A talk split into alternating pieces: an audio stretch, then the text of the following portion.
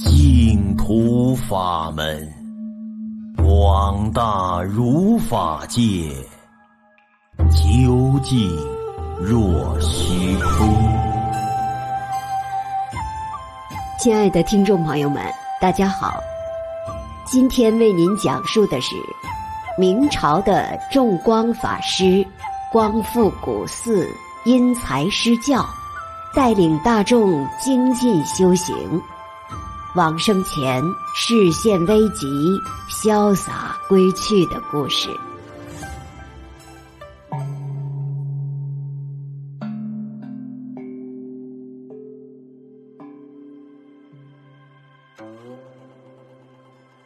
明朝有一位众光法师，字法雨，别号又叫佛石山农。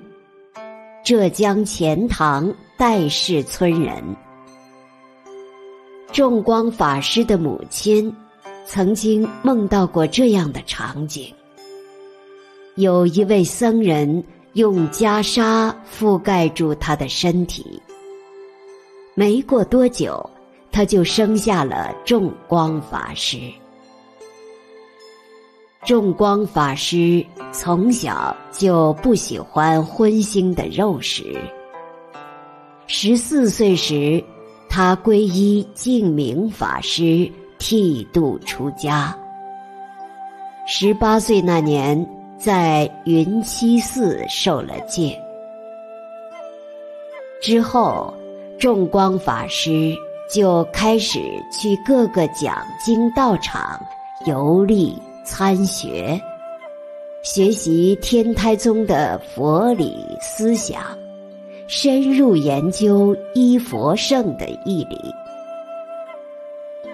明神宗万历二十二年，即公元一五九四年，众光法师在南京拜见了子柏禅师，得到了禅师的授记。众光法师于是返回武陵山，走到十八涧这个地方，因为喜欢那里山林的幽静，就开始除草堆石，盖建了一个小屋子。有一天，众光法师耕地时，挖到一块残缺的石碑。原来，这里在古代曾有一座李安寺。众光法师于是就将寺院重新恢复建造起来。后来，四方的僧人争相前往到此聚集，这里便成为了一座丛林道场。众光法师在引导教化众生时，都会根据他们不同的心性和慧根，采用不同的方法。在禅堂外面，又另外开设了一个念佛堂。当时，正好憨山的德清大师来到这里。众光法师就和他一起商量，制定了念佛堂的规矩制度。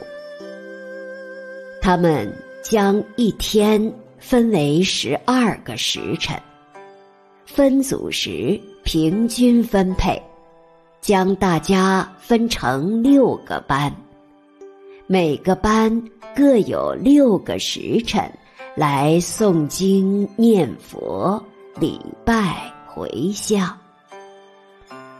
每到一个班做功课时，其他班的人就在那里静坐聆听，并随听到的佛号而跟着在心中默念，或者练习观想。在动静结合中实现两者兼修。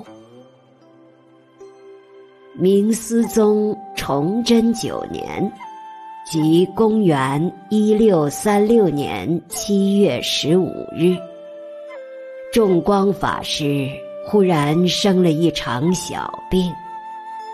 他告诉弟子说：“今天天气晴朗宜人，我想要到远方去。”弟子说：“师傅，您生着病，想要到哪里去呢？”众光法师说：“你认为我生病了吗？”说完。他就拄着拐杖走出了禅房，然后盘腿端坐，把大家召集到一起，交代吩咐后事。有一位蔡居士正好也来了，众光法师高兴地拍手笑着说：“居士。”你正好来为我证明，其他的人就来不及等待他们了。随后，他写下一首偈子：“一句弥陀五十年，分明绝地讨青天。而今好个真消息，夜半钟声到客船。”写完后，他转头看看左右，然后放下毛笔，往生了。今天的往生故事就为您讲述到这里，听众朋友们，我们下期再会。